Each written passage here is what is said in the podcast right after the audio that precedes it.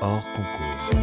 Bonjour à tous, bienvenue dans votre podcast hors concours, une petite heure de conversation décontractée pour donner la parole à ceux qui font la ville d'aujourd'hui. Ce programme vous est présenté par Equiton, matériaux de façade développés avec et pour les architectes, en partenariat avec le magazine web thema.archi. Je suis David Habitant et je vous présente notre invité. Bonjour Anne Démian. Bonjour David. Architecte et urbaniste, vous dirigez l'agence Architecture Andémian, dont on entend beaucoup parler, notamment depuis une dizaine d'années, et des distinctions remarquables entre le prix Femme Architecte et votre récente élection à l'Académie des Beaux-Arts, en passant par une nomination dans le dernier cercle du Grand Prix national de l'architecture, c'était en 2016, et c'est finalement Jean-Marc Ibos et Myrto Vitar qui ont reçu le prix. Côté bâtiment, outre les très regardées réhabilitations en cours de l'hôtel Dieu à Paris et du Grand Nancy Thermal, un complexe aquatique géant qui prolonge des bâtiments originels du siècle précédent, ce sont plutôt les livraisons de quelques immeubles de bureaux qui, je crois, ont participé durablement à votre notoriété. Des bureaux libres dans le 17e arrondissement de Paris, ouverts à tout type de preneurs, ou des bureaux voisinant avec d'autres usages, comme ceux de Nancy, livrés en 2014 au sein d'un immeuble mixte. Des bureaux qui interrogent les évolutions du travail pour la Société Générale avec ce complexe de trois bâtiments à Val-de-Fontenay en Ile-de-France, ou encore à Strasbourg, des bureaux potentiel, ou pour être plus précis, des logements aptes à se transformer en bureaux. Car ces trois bâtiments noirs, très élégants, à l'écriture très rigoureuse, ont été conçus sans que ne soit arrêté précisément leur usage, en s'assurant qu'à terme, ils puissent accueillir aussi bien des espaces de travail que des espaces d'habitation. Et l'on se met à imaginer une ville faite de bâtiments indéterminés auxquels seraient assignées des utilisations différentes en fonction des époques, une ville que je crois vous avoir entendu défendre Anne Démian, à l'instar de votre confrère Patrick Rubin, lui aussi très investi sur le sujet. Mais une ville qui m'interroge quant aux repères qu'elle laisse avoir. Vous qui travaillait sur des réhabilitations de vieux bâtiments remarquables comme l'Hôtel Dieu, je le disais à Paris, les Thermes de Nancy ou le campus de l'ESPCI à Paris, est-ce que vous n'avez pas peur tout de même qu'on les regrette demain, ces bâtiments qui expriment leur fonction dès le premier regard? Alors, je dirais que la question n'est pas euh, de, savoir euh, justement, et c'est là où j'étais un peu interloquée par votre question, parce que euh, moi, ce que je pense pour pouvoir justement mettre en avant une réflexion euh, territoriale sur la qualité des bâtiments, c'est que justement euh, ne prime pas forcément la question de la fonction. Le mouvement moderne, lui, a, voulu euh, avoir une vision extrêmement fonctionnaliste qui dissociait la réponse qu'on apportait aux bâtiments quand il s'agissait de bureaux ou il s'agissait de logements. Et ce qui a contribué au fil du temps à avoir des bâtiments effectivement extrêmement différenciés dans leur écriture, dans leur façon même de budgéter la possibilité de construire ces espaces, alors même qu'il y a des êtres humains dans l'un et l'autre. Et puis, pour euh, mettre un, deuxième niveau euh, de réflexion, c'est que je pense que la question, aujourd'hui, euh, elle a été complètement télescopée, la réalité de la construction de la ville d'aujourd'hui et de demain, par la question climatique parce que nous sommes confrontés à une situation particulière en attendant qu'en fait, qu'au niveau international, on ait trouvé des bonnes résolutions pour résoudre ou pour amener une réflexion qui nous amène à mieux gérer en fait la question climatique. Euh, on va peut-être pour aller au-delà en fait de deux situations qui seraient désastreuses pour l'humanité, c'est-à-dire dans un cas bah, de faire comme si ça n'existait pas ce problème. Donc là, ça serait destruction de notre environnement. Ou deuxième cas, où on serait dans la déconsommation, et dans ce cas-là, ça serait la déconstruction de nos sociétés. Donc je pense qu'il y a une troisième piste qui est de considérer qu'il peut y avoir une gestion intelligente des technologies à mettre en scène pour être beaucoup moins, on va dire, euh, moins utiliser d'énergie naturelle et mieux l'orienter pour limiter les externalités négatives des, énergies qu'il faudrait mieux juguler. Donc il y a quand même cette réflexion qu'on ne pourra pas, euh, euh, à mon avis, imaginer que ça puisse se faire naturellement. Donc je pense qu'il y a deux niveaux d'échelle d'intervention. Une échelle politique qui va déterminer euh, une, comment dire, certaines orientations, qui va, qui va à mon avis, c'est de la politique publique où il faudrait avoir réinscrire une ingénierie urbaine qui permettrait d'appliquer des réflexions territoriales en fait sur la façon de mieux gérer les, territoires. Euh, il y a des plans euh, climat que j'ai découverts euh, récemment, qui étaient notamment assujettis au SCOT, c'est-à-dire la façon de penser l'économie des territoires et des énergies, qui ne sont que très rarement et inégalement exploités région par région, et ce qui fait qu'on est dans une sorte de gaspillage euh, de, la, question du territoire non maîtrisé. Donc une intervention de l'État à ce niveau-là, ce serait utile. Une ré euh, de l'État, en fait, qui un petit peu euh, mis en, arrière. Et puis une autre réflexion qui serait de dire faisons plus confiance aux intercommunalités pour avoir des réponses spontanées, justement par rapport à toutes ces réflexions sur la question d'aménager nos territoires.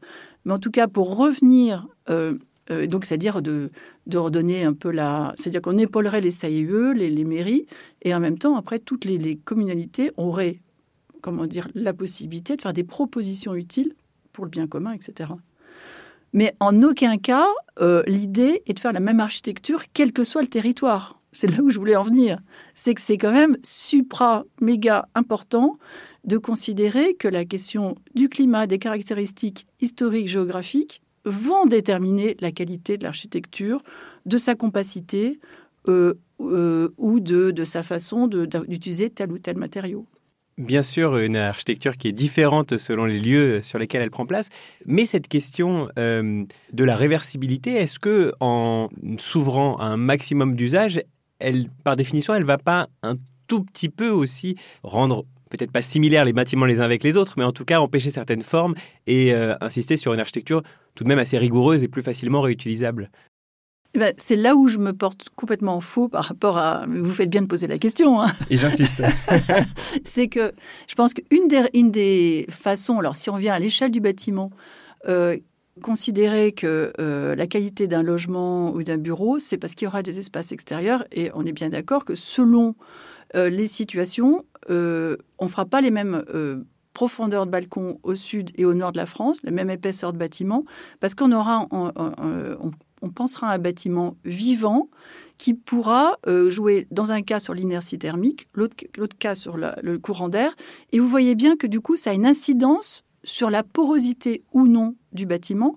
À Strasbourg, j'ai fait des bâtiments très épais parce qu'on est dans un climat continental, j'insiste, c'est-à-dire très chaud euh, en été et très froid en hiver. Donc le fait d'avoir un bâtiment épais et épaulé euh, par des balcons qui entourent tout le bâtiment et qui en plus ont des marquises qui euh, sont mobiles permettent de réguler les apports de chaleur ou pas. Donc là, c'est une réponse très spécifique à Strasbourg, d'autant que c'était un ancien site industriel. Donc je me suis référée à une architecture un peu austère, mais que je revendique. Mais la question, en fait, de la rationalité, elle est quand même activée par une dimension poétique, parce que l'architecture des Black Swan à, Strasbourg, donc sur la presqu'île Malraux, euh, il y avait vraiment une, une, question de justement comment on trouve la légitimité de ce projet par rapport à un site industriel. Et comment on arrive à trouver une, écriture qui soit à la fois rationnelle pour des questions climatiques dont je venais d'en parler, mais aussi qui ait une sorte d'attachement en fait des habitants qui connaissent ce quartier à cette nouvelle écriture des bâtiments contemporains.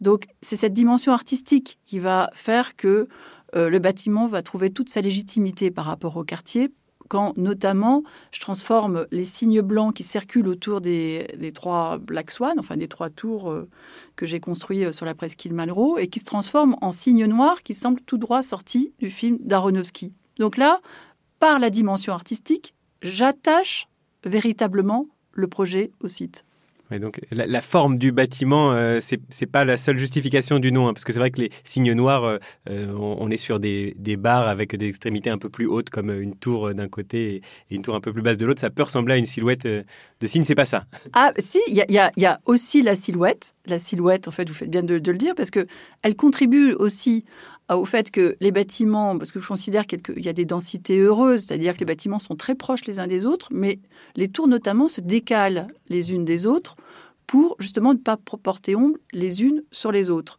Donc il y a cette idée de proposer en fait des bâtiments à la fois être variés, mais pas forcément euh, euh, comment dire variés par une, expression, une surexpression, comme souvent c'est le cas dans les, quartiers nouveaux, où on exprime tiens du bureau, tiens du logement, tiens de la résidence étudiante, tiens de, la résidence service, en, comme un peu du naming. C'est-à-dire que moi je considère que la ville, c'est pas, euh, comment dire, on va pas mettre une étiquette sur chaque bâtiment. Au contraire, cette neutralité d'écriture, à mon sens, crée une sorte de calme et de euh, d'attention par rapport à la spécificité d'un site. Donc l'écriture elle-même, la syntaxe du bureau et, des logements et de l'hôtel et de tous les équipements était complètement liée à une sorte de synthèse de différents paramètres à la fois euh, d'usage, climatique, constructif, parce que aussi avec une économie d'échelle, j'arrive à faire des, comment dire des, des, bâtiments de logement avec une même qualité que des bâtiments de bureaux.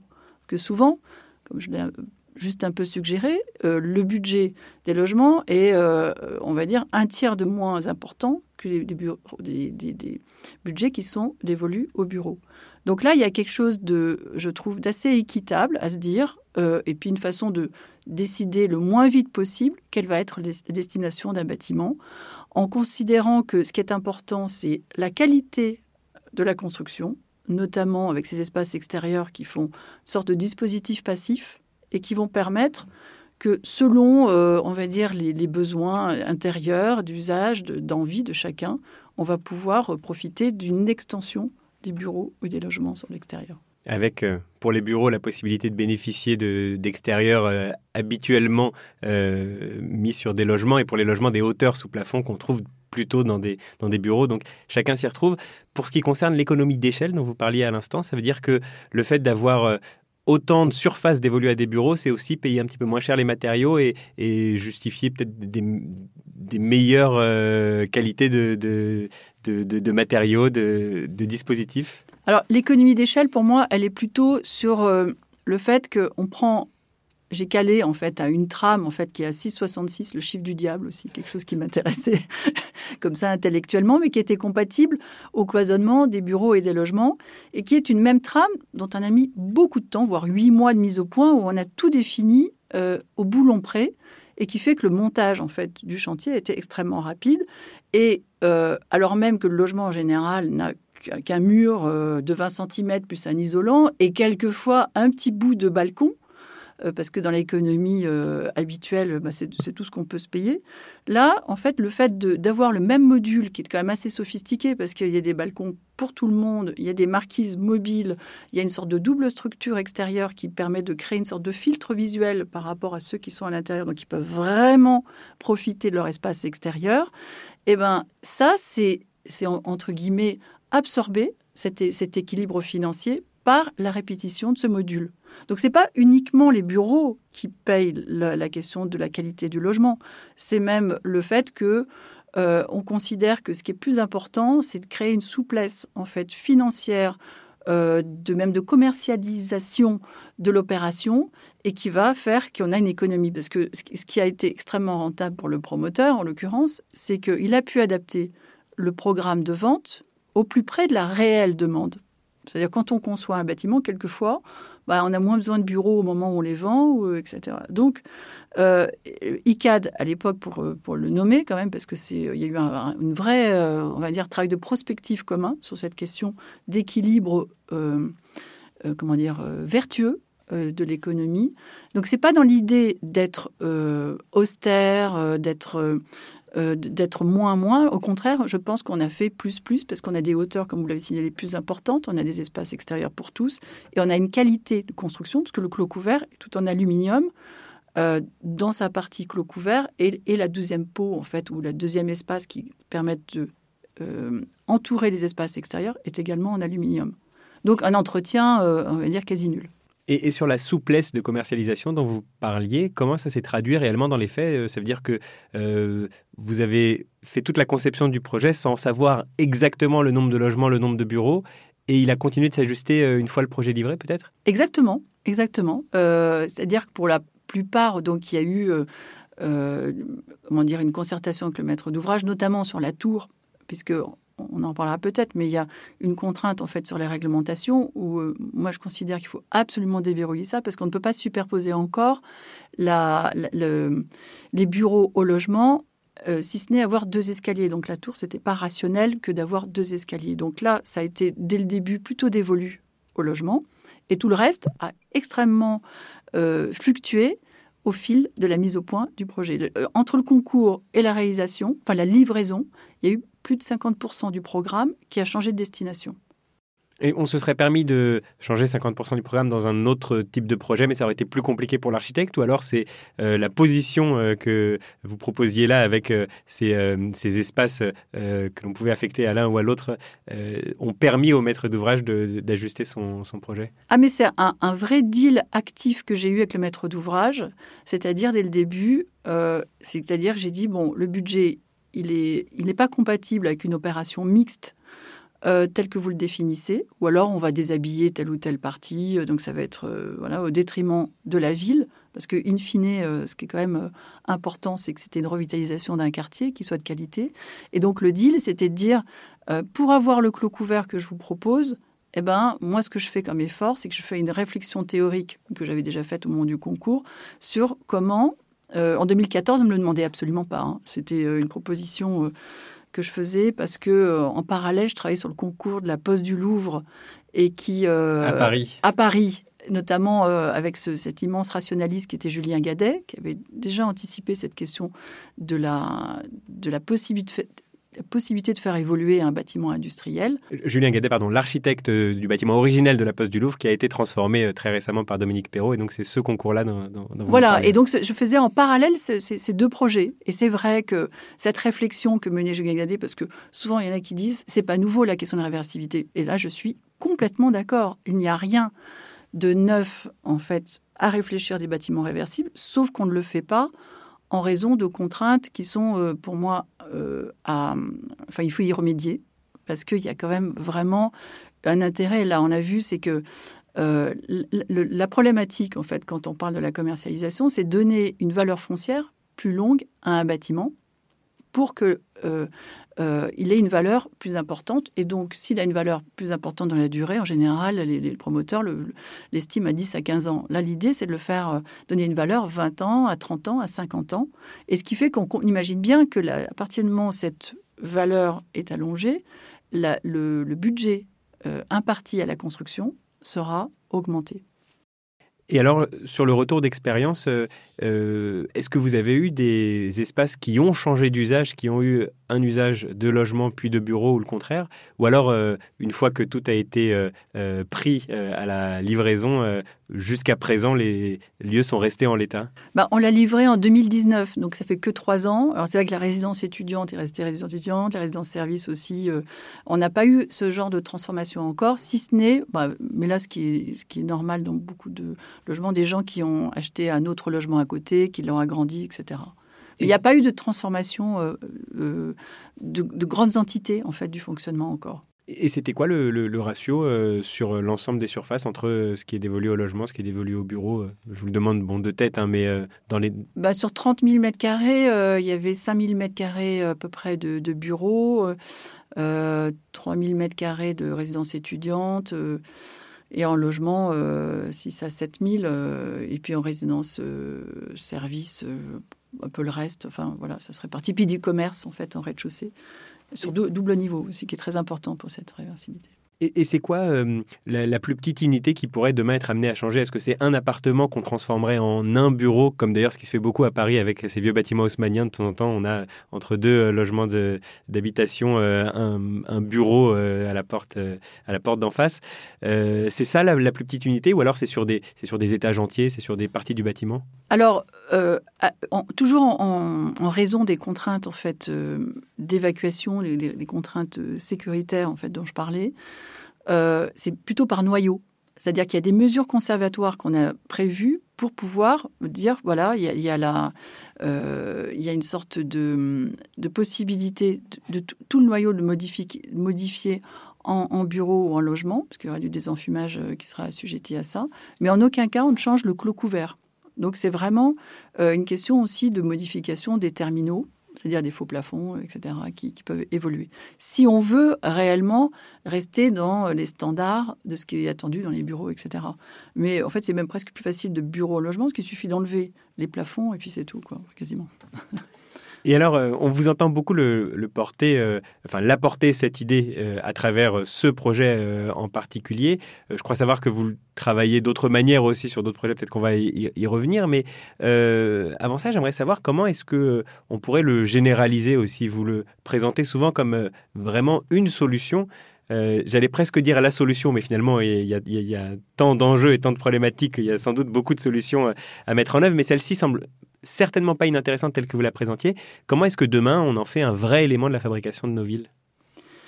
Euh, eh bien, c'est-à-dire que la, question de la fabrication de nos villes, c'est la, question de, de plus considérer que on doit construire euh, un bâtiment puis un autre, etc. Donc, il y a une gestion en fait euh, sur la, la, quotité des parcelles dans une ville qu'on arriverait à intégrer dans une réflexion plus globale territoriale.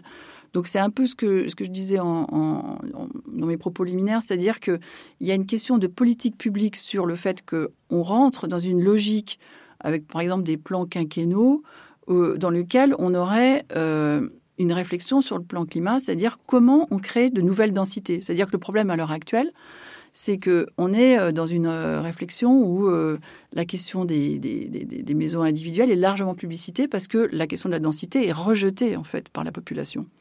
Donc il y a quand même un équilibre à trouver entre l'un et l'autre, sachant que on le sait très bien par les rapports du GIEC, et on n'a pas besoin de, des rapports du GIEC pour se douter, c'est extrêmement ben, pas favorable à d'autres bilan carbone global en fait de la production des villes.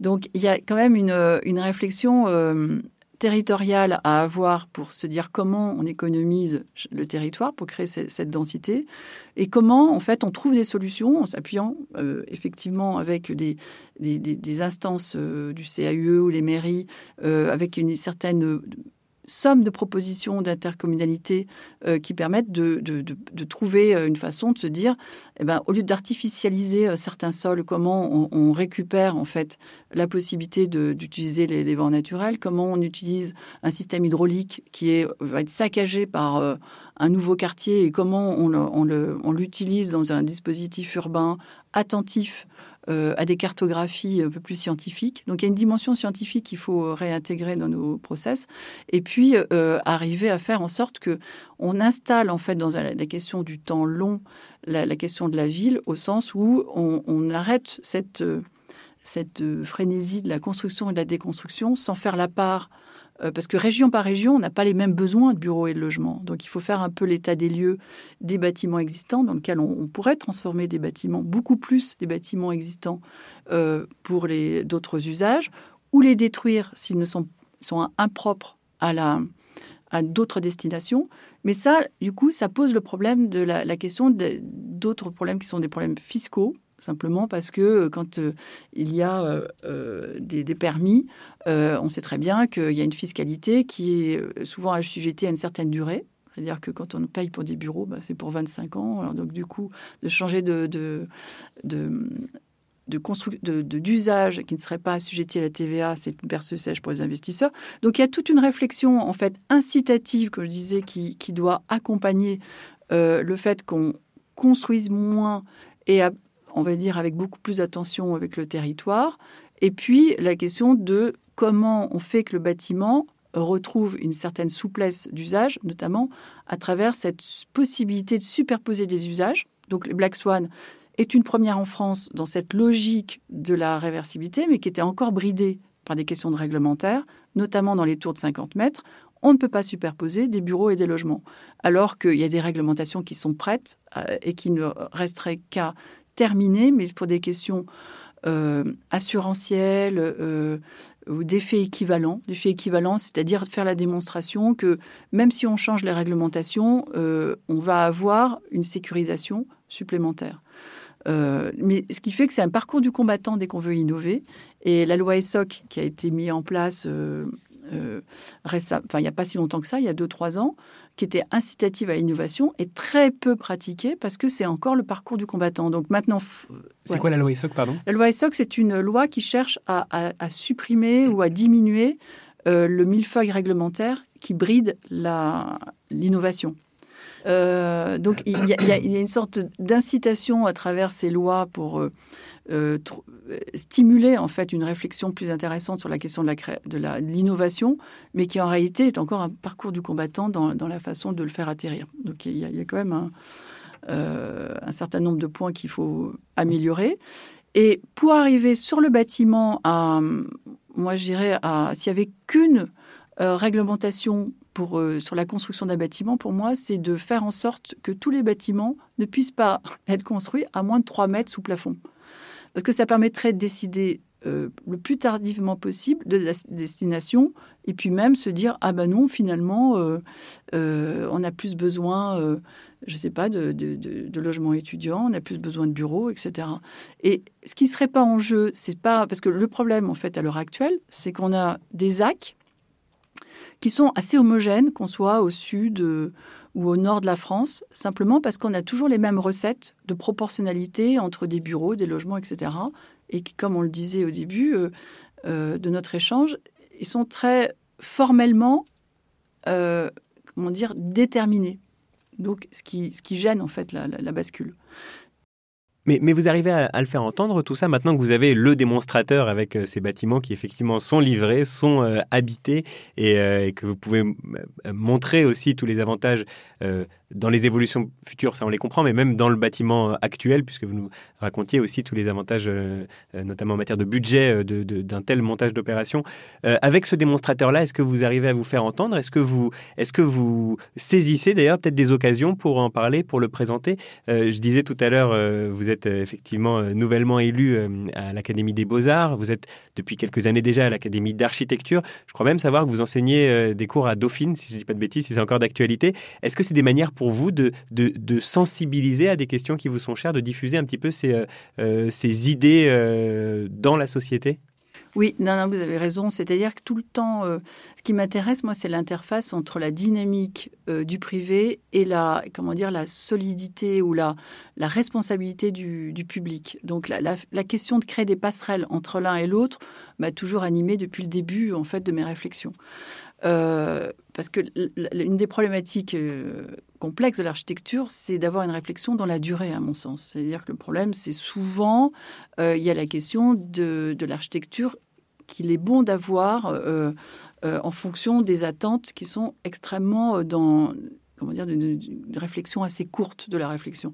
Donc la, question effectivement de l'élection de mon élection récente à l'Académie des Beaux Arts a été l'occasion d'amplifier, mais ce qui c'est tout récent, hein, cette possibilité de créer des passerelles, notamment avec des réflexions, on va dire plus artistiques, plus scientifiques, plus rationnel, plus. Euh, euh, j'ai fait aussi venir euh, Basmet à la table ronde, paysagiste, une, chercheuse qui est quelqu'un qui travaille au GIEC, Eric Daniel Lacombe qui lui-même travaille en fait sur la réparation de, des, comment dire, des, des phénomènes climatiques euh, désastreux qui se passent avec des inondations et autres. Donc cette réflexion, elle est l'idée de créer des, passerelles de réflexion entre différentes expertises.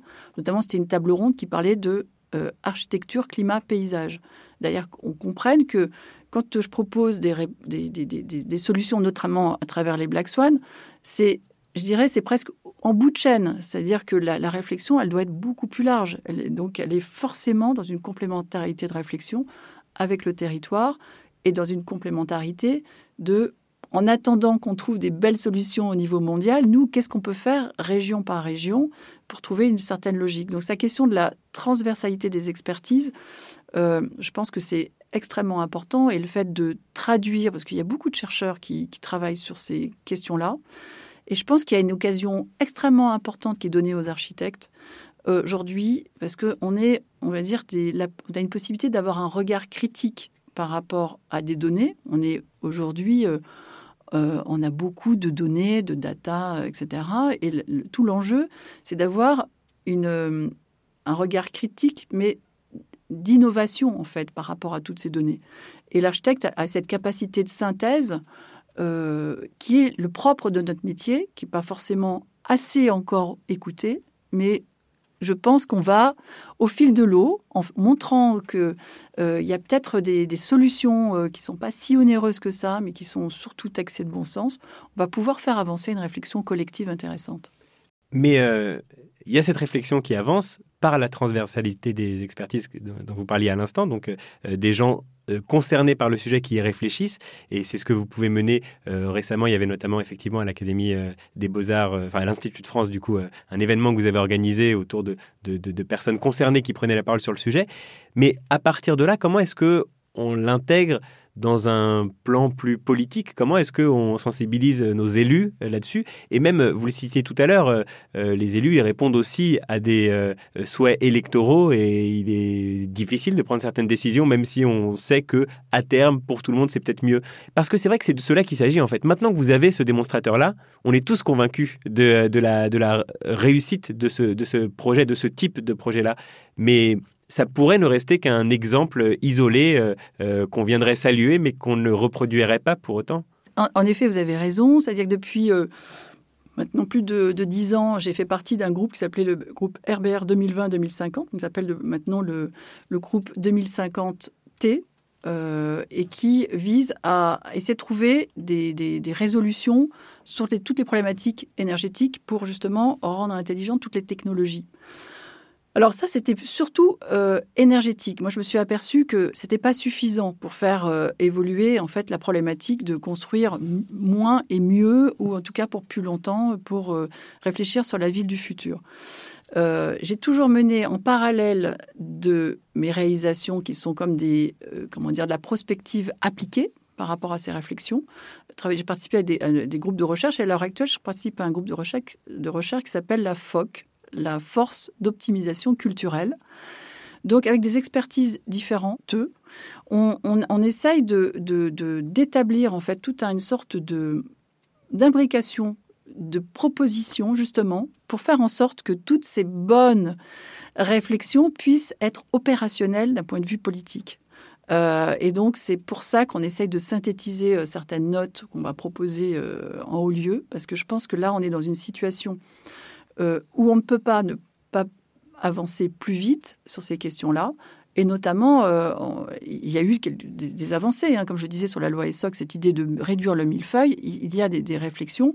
Moi, je pense qu'au niveau territorial, il faut épauler euh, par des politiques publiques plus importantes, c'est la possibilité de, transformer des directives qui viendraient, on va dire, réguler en fait les, les travers en fait qui sont souvent liés à des logiques économiques donc, euh, mais c'est pas au détriment. Moi, j'ai toujours revendiqué la possibilité de considérer que, euh, moi, je considère que le privé a une sorte de dynamique utile. Donc, le, fait que chacun gagne de l'argent n'est pas du tout mal, mais simplement la, politique publique doit pouvoir réguler euh, la, destination de cette réflexion d'aménagement des villes de demain la politique publique, mais aussi peut-être la culture de ces entreprises-là. Euh, j'ai cité tout à l'heure euh, l'enseignement que vous faites euh, à l'école Paris-Dauphine, un enseignement, j'ai noté en... Dans, le master aménagement. Ouais, et c'est du management de l'immobilier, c'est ça? Oui, c'est ça. Donc ça veut dire qu'en fait, il s'agit de, de, former et peut-être de, de... Sensibiliser. Sensibiliser, voilà, des personnes qui demain seront amenées à, vendre ces, ces programmes-là, donc du coup à les, à les proposer aussi. Bah, moi, en fait, vous prenez le problème de tous les côtés, quoi. Bah, oui, parce qu'il me semble que on ne peut pas considérer qu'il y a des gens qui euh, vont dans le bon sens et d'autres qui ne vont pas dans le bon sens. À mon sens, il y a certainement des convergences euh, d'expertise. Et moi, je le vois par le retour, euh, et j'aime bien faire ces, cours un peu exceptionnels dans ce master, c'est que on sent qu'il y a vraiment une demande parce que certes, il y a une volonté d'avoir une économie positive dans leur action, mais il y a vraiment une sensibilisation très forte en fait des jeunes euh, promoteur à cette question de comment on va créer en fait euh, de la valeur, mais pas uniquement de la valeur monétaire, de la valeur en fait où les gens se sentent bien. Donc forcément, euh, dans les cours ne viennent que ceux qui sont déjà dans mes cours, que ceux déjà qui ont une appétence à ces réflexions, forcément. Mais je sens qu'il y, a réellement une demande très forte sur le sujet. Moi, je suis très, euh, j'ai toujours été très admiratrice de Michel Serres, qui est un, comment dire, un philosophe qui a toujours été dans une sorte de dynamique positive dans sa façon de se dire que euh, autant Rousseau a géré le, par un contrat social le rapport entre les hommes, et maintenant il fallait, faut réguler en fait notre rapport entre nous et la nature. Et donc cette conscience euh, donc, à travers ce contrat naturel que par quelques actions euh, simples mais déterminées sur la façon d'aménager nos territoires, on peut inverser une tendance qui, à l'heure actuelle, est, issue d'un aménagement qui n'a plus lieu d'être. C'était la reconstruction, le mouvement moderne, et qui est complètement décalé par rapport aux besoins actuels. Donc il y a simplement, enfin simplement, oui, c'est juste euh, un, gros travail. Mais il y, a, cette réflexion, euh, ou même euh, simplement, vous savez, il y a des datas absolument extraordinaires dans les écoles, il y a des recherches sur ces sujets spontanés. Euh, et il, s'agirait de créer une synergie entre toutes ces données qui ne sont pas si connues que ça, hein, les recherches qui sont faites dans différentes écoles d'archi d'urbanisme, Enfin, il y a beaucoup d'études qui sont mal utilisées, et donc je pense qu'il y a surtout une sorte de d'articulation en fait sur toutes ces données, et c'est pour ça que d'inclure en fait tous les, jeunes, qu'ils soient promoteurs, chercheurs, étudiants en architecture, dans cette réflexion globale, eh ben, on, aura tout intérêt à créer une sorte de synergie positive. Et à mon sens, euh, il n'y a personne qui va trouver la bonne solution seul. Non, mais là, je ne suis pas du tout démagogique. C'est simplement l'idée qu'on une, une, articulation, une charpente qu'on retrouve au niveau territorial, donc avec les politiques publiques, mais après qu'on utilise toute cette belle énergie qui existe déjà, mais qui n'est pas mise en connexion. Mais cette synergie positive, c'est une chose, mais après, le fait d'essayer de l'initier, cette synergie, comme vous semblez le faire euh, en étant un petit peu tous les fronts, hein, c'est ce que je, c'est ce que essayé de, euh, de, de, montrer à travers ces, ces, ces, différents rôles que vous pouvez prendre.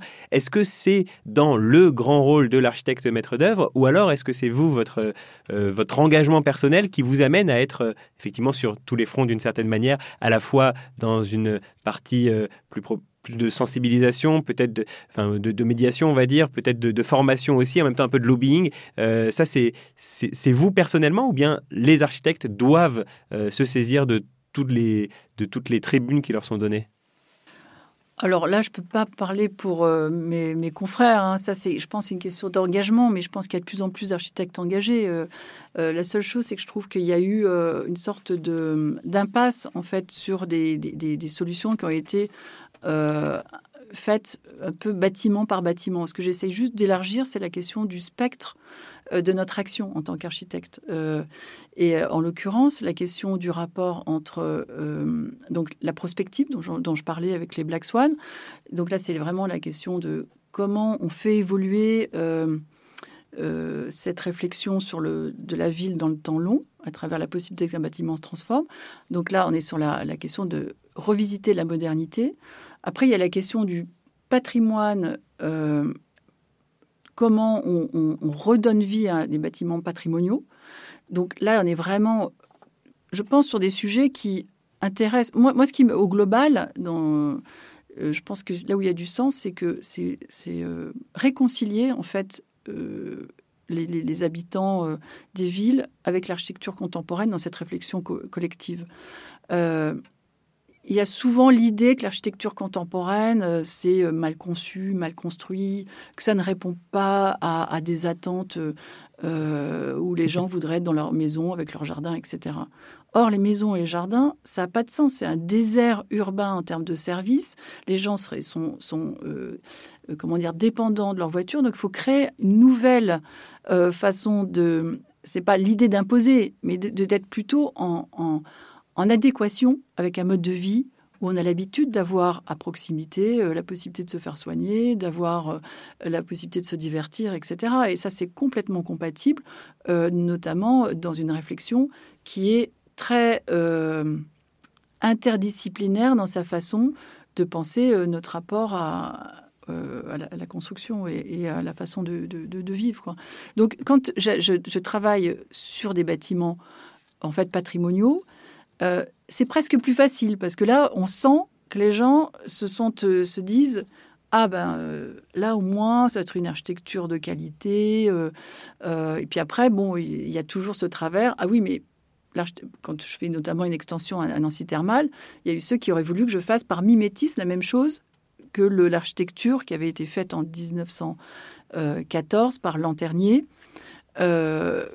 Par, comme ça, on est sûr que ça sera bien. Donc il y a toujours quand même ce, rapport un peu difficile entre l'architecture patrimoniale et l'architecture contemporaine, simplement parce que je pense qu'il y a, toujours à, démontrer euh, cette, comment dire, cette, ce rapport à la, à la qualité et la possibilité de s'installer dans le temps long. Donc on est bien là dans la fin d'un système où on a considéré que l'économie des projets, elle était euh, en fait ficelée. Donc là, il faut bien déverrouiller, euh, comment dire, un, système qui n'a pas pris en, suffisamment en compte l'ensemble des paramètres qui permettent en réalité de trouver des situations constructives de très grande qualité, alors même qu'on considérait qu'on n'a plus les moyens de faire. Bon, je sais pas si je suis très clair. Si, si, et d'autant plus que ce système, il, est, euh, enfin, cette fin de système, on la sent, euh, enfin, la fin du système euh, du mouvement moderne, de, des Trente Glorieuses, on, le retrouve ailleurs en architecture, on le retrouve bien au-delà de l'architecture. On, réinterroge évidemment nos façons de consommer, sur le plan politique aussi, on voit des, beaucoup de choses qui sont en train de changer. maintenant, avec tout ce qu'on a dit, avec tous les leviers qu'on a identifiés jusque-là, alors très concrètement, quand est-ce qu'on a des euh, Black Swan euh, bis euh, à Bordeaux, à Marseille, à Paris Quand est-ce que d'autres bâtiments réversibles, les vôtres, Anne ou d'autres architectes, se retrouvent, enfin, sont plus facilement mis en œuvre dans d'autres villes? Alors on peut pas être prédictif sur combien de temps, combien d'années ça va se prendre. Moi, ce que, je pense, c'est que les choses évoluent assez vite, pas assez vite, mais sur cette prise de conscience qu'on on ne peut plus construire comme on a construit. Euh, pour autant, le fait d'avoir des démonstrateurs qui, euh, qui, démontrent en fait que la question du, prix d'un bâtiment n'est pas liée à un tableau Excel qui est prédéfini, mais à un ensemble de paramètres en fait locaux euh, liés à la possibilité de, de considérer que la question de, sa taille ou de la question de la résolution des différents paramètres climatiques vont pouvoir générer en fait d'autres opportunités. Mais de là à pouvoir dire ça va prendre deux ans, trois ans, quatre ans, cinq ans, euh, non, c'est je pense c'est un mouvement qui est, qui est, en marche.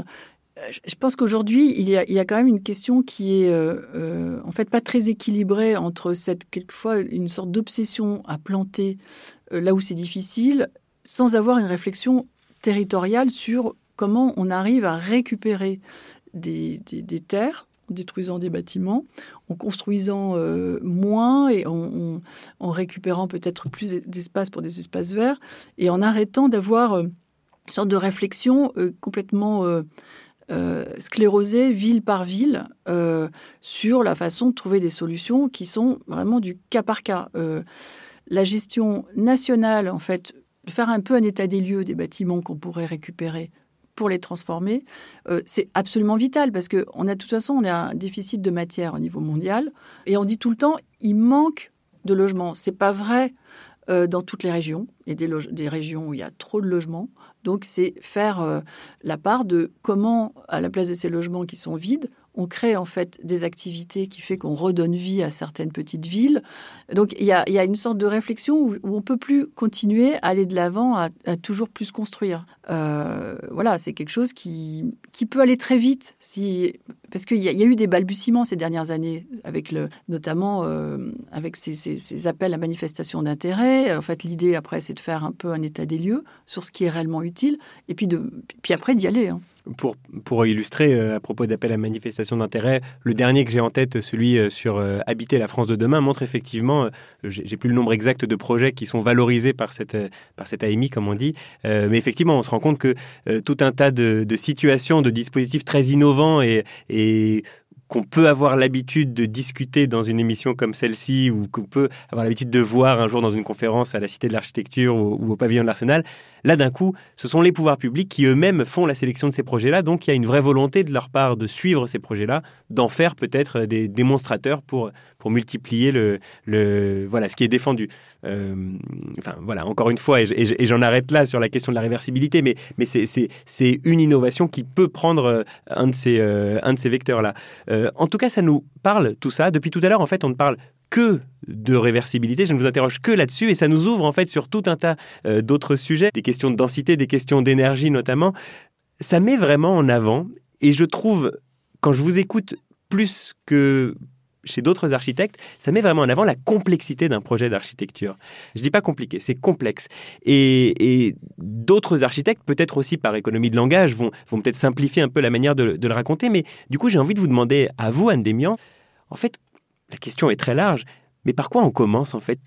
Chaque projet, pour moi, est l'occasion d'une réflexion sur les mécanismes qui font notre société.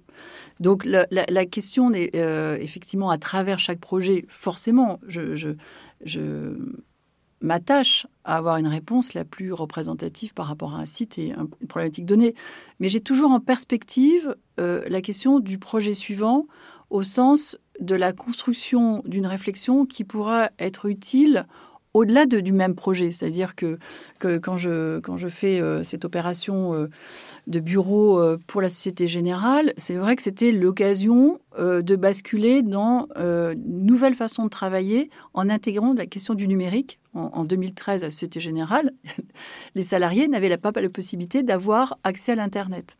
Donc, pour des raisons de sécurité, c'est-à-dire là où dans d'autres entreprises... Parce que c'est parce que c'est une banque, donc pour des questions de sécurité.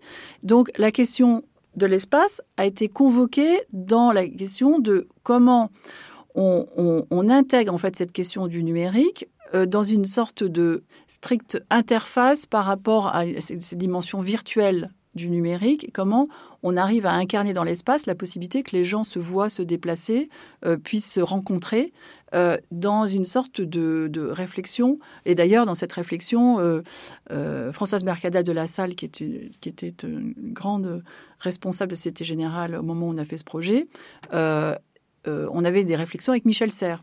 Donc cette façon de considérer qu'il y a un temps du travail qui est toujours un peu séquencé, au sens où on est moins dans un temps continu et que l'idée de pouvoir euh, aller dans un espace extérieur, rencontrer les gens dans des situations différentes, était extrêmement euh, stimulante et compatible avec le fait qu'on n'est plus dans une connaissance de la culture euh, uniquement, comment dire, hiératique, définitive, et qu'elle était tout le temps en évolution. Donc cette question de la déplacement de la mobilité, euh, je l'ai travaillé à la fois au sein du bâtiment et dans cette ouverture territoriale, puisque c'est trois bâtiments qui sont parallèles les uns aux autres, et ce qui me permettait de, euh, de trouver une alternative avec une situation euh, urbaine absolument disloquée. Et donc créer mon propre bâtiment paysage ouvert sur, on va dire, la ville et, et, les paysages, sur le lointain. Donc à la fois créer une sorte d'intimisation de lieux différents où la question du travail euh, était quelque chose d'un univers reconstruit, et en même temps d'une quelque chose, quelque chose de plus large, c'est quoi le numérique par rapport au fait que on, est, on a besoin de travailler ensemble, etc. Donc là, c'était l'occasion de réfléchir sur c'est quoi qu'est-ce qu'on a besoin pour travailler utilement euh, entre êtres humains quoi.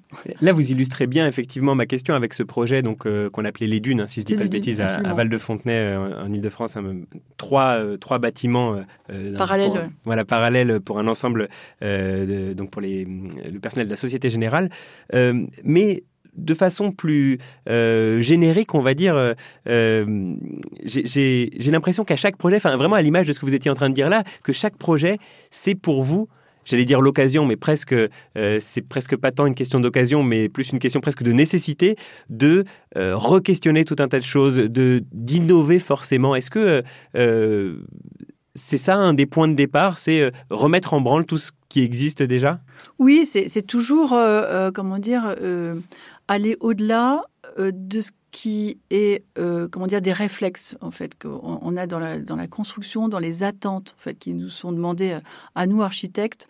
Il y a quelque chose d'un peu euh, prédigéré et qui sont souvent, à mon sens, des, des, règles qui ne sont absolument pas avérées et qu'on peut remettre en question.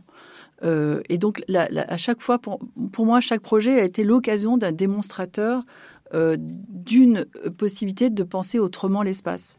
Par exemple, à Auteuil, euh, on a travaillé avec quatre architectes. Et d'ailleurs, on peut dire que, si, je ne sais pas si vous connaissez le, film de, Claude Lelouch, L'aventure, c'est l'aventure. Eh ben, c'était un peu ça pour nous, parce que, euh, donc avec Rudy Reciotti, Francis Soler et Finn Gapel, ils ont trouvé ça très drôle de me faire mandataire en fait de l'équipe. Donc on, est sur une opération porte d'Auteuil de logement. Porte d'Auteuil, 400, 400 logements porte d'Auteuil. En quatre bâtiments par quatre architectes. Voilà, mais la règle au début c'était pas ça. Hein. C'était euh, c'était faites 30 000 mètres carrés de logement euh, et puis nous on a décidé d'en faire quatre avec euh, ce dispositif extrêmement réglé pour justement euh, que aucun bâtiment porte l'un sur l'autre, que chaque fois il y a des profondeurs de vue euh, très importantes, et surtout c'est qu'on a voulu démontrer, alors toujours la, question de, mettre en cause euh, des, comment dire, des, sortes de fatalités, c'est-à-dire qu'il y avait 200 logements sociaux et 200 logements en accession. Eh ben nous, l'acte politique qu'on a eu là-dessus, c'était de dire que les 200 logements sociaux, ils seront d'aussi bonne qualité que les 200 logements en accession. Sachant que Porte d'Auteuil, vous savez, ça se vend très très cher le mètre carré. Donc la question de la coopérative de moyens a été quelque chose d'extrêmement euh, fort et on a considéré que tous les logements devaient avoir des logements spacieux. Et on est arrivé à ça. Je peux vous assurer que Paris, Habitat et Cogedim ne sont absolument pas des mécènes. Donc on a, euh, on va dire, rempli le, job en, considérant que la question de l'industrialisation, de la réflexion sur la dimension constructive du bâtiment. Là encore une économie d'échelle. Hein. Là encore une économie d'échelle, c'est-à-dire qu'on a chacun utilisé. Alors moi j'ai trouvé que j'ai dessiné les, les, volets plissés euh, et euh, ajourés euh, que sur un côté et pas sur l'autre, ce qui permettait d'avoir une intimisation selon l'orientation et selon le soleil. Donc les quatre ont utilisé ce même volet. Vous, vous l'avez dessiné pour votre bâtiment d'une certaine manière. Mais... Et puis, on l'a mis en, jeu, et ce qui fait qu'il a coûté moins cher parce que les quatre bâtiments euh, l'ont utilisé. Francis Solaire a, conçu des. Enfin, plutôt a transposé des, des, des menuiseries repliantes qu'on utilisait d'habitude dans les bureaux ou les, bars, vous savez, à rez-de-chaussée à Paris ou dans d'autres villes, euh, pour avoir quelque chose de très ouvert. On l'a transposé pour la première fois dans le logement euh, à des coûts extrêmement compétitifs parce qu'on les a tous utilisés dans les quatre bâtiments. Le système constructif était hyper rationnel, donc avec des mêmes cages d'escalier. Alors, c'est pas là où on a trouvé l'inventivité, c'est pas dans les cages d'escalier. Par contre, chacun des quatre architectes a utilisé cette euh, coopérative de moyens pour avoir une écriture très différenciés. Donc on a une même matière, donc c'est un peu une réflexion. Mais vraiment très différenciée. Enfin, il faut vraiment bien les voir ces quatre bâtiments pour voir qu'ils ne se ressemblent absolument pas. On pourrait penser à quatre opérations distinctes ou alors deux par deux puisque les, les, terrains sont ainsi conçus qu'ils sont deux dans chaque euh, terrain. Mais oui, oui, donc c'est amusant de là de vous entendre dire. Je pense que je me rendais pas compte euh, qu'il y avait autant d'éléments comme ça qui pouvaient être euh, mis en commun de tous ces bâtiments-là. Et donc cette expérience qui a été faite en 2008, Bon, on l'a, on l'a fini en 2019 parce qu'on est dans le 16e et donc faire 200 euh, logements sociaux dans le logement dans le, dans le 16e, c'était juste un peu compliqué. Mais enfin, Avec on y vue sur la Villa Montmorency. Qui voilà, la Villa Montmorency, etc. donc ça a été... Mais c'est pas eux qui ont attaqué le plus, hein, c'était d'autres personnes qui au final, ils se sont dit, mais pourquoi on a attaqué? Parce que euh, l'opération, euh, elle est quand même plutôt qualitative. Et en plus, ils ont récupéré du coup des parkings parce que c'était un peu le deal. Donc ils se sont dit, pourquoi on a attaqué pendant 10 ans? Mais enfin bon, ça c'est toujours l'aberration la, entre les intérêts privés, les intérêts collectifs. Mais euh, là, pour le coup, la ville de Paris, euh, avec Bertrand Delanoë, avait été extrêmement volontaire en lançant ce, projet. C'est pour ça que moi, j'ai toujours euh, confiance dans le fait que la question de la politique publique est extrêmement importante pour comment dire, réguler les travers. Parce que dans le 16e, on a quand même un travers, il n'y a que 2 ou 3% de logements sociaux. Donc là, on faisait 50% de logements sociaux. Donc c'était un peu. C'est pour ça que dans le monde, il y avait euh, les hordes de rappeurs vont débarquer dans le 16e à cause de cette opération. Donc, dire, c'est toujours un peu le. Voilà, donc euh, dans Auteuil, c'était un peu euh, cette réflexion-là sur la question d'autres projets. Ça pourrait être pour euh, notamment sur euh, Nancy, c'était vraiment cette idée que comment on crée un bâtiment qui a tout un programme autour de l'eau, euh, à la fois des soins, du bien-être, des sports et loisirs, du bassin olympique, Nancy Thermal, comment on arrive à recréer un bâtiment qui, devienne, qui vienne faire cité? C'est-à-dire que je pense que la, la problématique aussi souvent des opérations, elles sont décorrélées d'une réflexion sur la ville. Là, le problème à Nancy, c'est qu'elle, c'est une, ville qui, est très très puissamment organisée autour de la place Stanislas. C'est-à-dire que les gens viennent pour la place Stanislas. Or, euh, une des volontés politiques très fortes d'André Rossino, qui a fait cinq mandats euh, à, Nancy, c'était de dire ça peut être une ville thermale et qui devienne un nouveau centre de thermalisme. À la base, c'était un docteur. et donc là, il, a mis 30 ans à lancer ce projet. Bon, moi, j'en ai bénéficié, je suis arrivée au bon moment, etc. Tout était là, mais il fallait transformer l'essai. et on a fait un, un, ensemble qui va sur les linéaments qu'avait pensé Lanternier, donc qui a été interrompu par la guerre de 14, donc un bâtiment inachevé. Oui, c'est ça, c'est que oui, c'est bien précisé qu'effectivement, vous, vous, avez, vous êtes parti d'un demi-bâtiment. Euh, un demi-bâtiment, exactement. C'est-à-dire qu'en lieu et place du bâtiment que j'ai terminé, il y avait un parking. Euh, devant l'entrée principale, il y avait une piscine municipale qui avait été faite dans les années 70, euh, qui avait saccagé en fait la, la, la belle organisation de Lanternier. Donc j'ai surtout fait un travail dans un premier temps de réparation. Et puis après, d'arriver à faire, parce qu'en plus, le projet, il a la chance d'être bordé par un, magnifique parc qui s'appelle le Parc Sainte-Marie, qui fait 70 000 mètres carrés.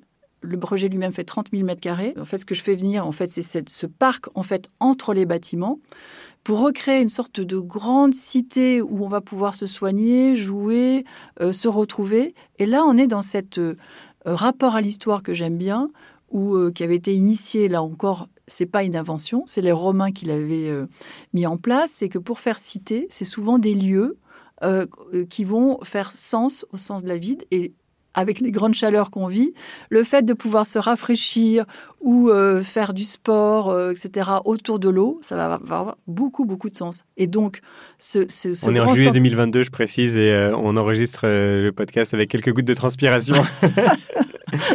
donc voilà, donc là, il y, aura on va dire, euh, je, pense pour Nancy et, euh, Mathieu Klein qui, vraiment rentré dans les pas. Et là, on peut le souligner parce que quelquefois, euh, les politiques, quand ils ne sont pas du même bord, ont tendance à remettre en cause les projets. Là, au contraire, il y a eu une très grande cohérence politique entre ce qu'a lancé André Rossino et que Mathieu Klein poursuit avec beaucoup d'élégance et de détermination autour de ce projet. Et donc là, on est vraiment dans un projet qui va être livré en mai 2023 avec la possibilité d'offrir à la ville de Nancy quelque chose qui ne sera pas uniquement une raison d'aller, ça ne sera pas forcément la place Stanislas, mais également le grand centre de Nancy thermal. Euh, et il y aura la possibilité comme ça de, considérer que c'est surtout qu'on se trouve dans l'ancien euh, quartier de l'Art Nouveau. Donc il y a cette façon de, de revitaliser euh, une ville qui était comme une belle endormie, notamment, et ça je pense que dans, dans beaucoup de villes de région, il y a ce genre de, grand équipement à trouver. Parce que vous me disiez, euh, euh, chaque projet, effectivement, est pour moi l'occasion euh, de, de, contribuer à cette réflexion globale, parce que je pense que c'est pas l'accumulation des mètres carrés qui, vont, faire sens, c'est plutôt le fait de remettre en fait des activités ou des constructions au bon endroit pour recréer la possibilité de faire citer. Voilà, Et donc ce projet-là, il était magnifique pour ça, quoi. Il est magnifique pour ça. Mais de, tous les projets que vous nous, citiez et, d'autres encore hein, qu'on peut facilement retrouver, d'ailleurs sur, sur Internet, il y a quelques conférences que vous avez données qui sont euh, disponibles en, vidéo, qui nous permettent aussi de bien connaître le, fond de, tout un tas de, vos euh, récents projets. Euh, quelle est la filiation entre tous ces projets? Alors, je ne crois pas qu'elle soit formelle. Hein, je ne retrouve pas forcément de, de, gestes ou d'éléments, même de matériaux constructifs d'un projet à un autre. J'ai l'impression qu'elle est plus dans la, encore une fois, la complexité, la problématisation que vous mettez en œuvre euh, à partir d'une question qui vous est euh, posée. Et ça m'a amené à vous demander euh, d'où est-ce que ça vous vient, quels sont vos modèles en fait? Je vous entends parler aujourd'hui déjà et je vous ai déjà entendu évoquer Michel Serres par exemple. Pour ce qui concerne les architectes, est-ce qu'il y en a quelques-uns qui vous ont marqué, que vous essayez de suivre aujourd'hui? Disons qu'il y a des architectes que je trouve remarquables dans leur, euh, dans leur attitude, notamment euh, justement cette, euh, générosité par rapport à l'espace, à la réflexion sur le. C'est notamment Renzo Piano, qui, qui pour moi est un immense humaniste et, donc qui, qui, qui fait que, certes, il y a en fait une le dénominateur commun entre ces œuvres, c'est euh, justement la, grande pertinence et la grande intelligence qu'il met euh, dans chacune de, ses réflexions. Et puis un art, euh, comment dire, que j'admire beaucoup sur sa capacité à construire et à assembler, ça c'est clair mais surtout cette, euh, euh, ce rapport très, euh, très généreux en fait par rapport à chacune de, des réponses qu'il apporte par rapport au, site et puis par rapport à chaque situation. d'autres constructeurs magnifiques comme Zumthor, hein, parce que là, il y a, quand même un, rapport à la matière qui est quand même assez, pour moi, il y a une dimension sacrée en fait dans ces, dans, ces, réalisations que, que, je trouve absolument extraordinaires. Euh, et là, là on, se trouve, dans une autre dimension parce que c'est une sorte d'intériorisation de la beauté, euh, alors que Renzo Piano, il y a une sorte de, donation en fait, de, comme ça, d'offrande en fait, euh, sur la, question de comment on peut faire ville et de grands équipements. Voilà, ben, il y, a, y, a, comme ça une somme en fait d'architectes qui effectivement, mais il y a toujours il y a cette appropriation d'une réflexion qui n'est pas forcément, à mon sens, ce qui est intéressant, c'est pas forcément la question de l'appropriation d'un style, mais d'une façon de questionner ce qui fait, euh, euh, comment dire, la qualité de notre société et comment on peut euh, se projeter vers l'avenir. Quoi. Donc il y a cette cette capacité. Moi, il y a un autre architecte que je trouvais absolument admirable, c'était Frank Lloyd Wright. À chaque fois qu'il était un petit peu rattrapé par d'autres euh, architectes qui, euh, qui, avaient un peu des courants qu'il avait lancés, euh, il, partait vers une autre dimension, une sorte de d'appropriation de quelque chose d'assez mystique et de, vraiment qui vient venir transcender la, question de littérale du moment et, et qu'on est vraiment avoir toujours le penser le coup d'après. Tout à l'heure, on évoquait euh, votre élection euh, à l'Académie des Beaux-Arts, section architecture, comme euh, un, levier pour faire bouger certaines choses. Est-ce que, question opposée à ma question précédente, est-ce que il y a aussi l'idée peut-être de faire école d'une certaine manière? Je précise, pardon de le préciser, que vous êtes la première femme élue dans cette section d'architecture de l'Académie des Beaux-Arts. Euh, est-ce que vous avez, à travers euh, cette élection, l'envie d'être vous-même un modèle pour d'autres? Alors là, je, déjà, ce n'était pas un plan de carrière hein, d'être élu euh, à l'Académie des beaux-arts. Par contre, le, fait qu'il y ait eu une femme, il y a huit architectes en tout, il y a deux architectes patrimoniaux et six architectes en fait pour l'architecture contemporaine.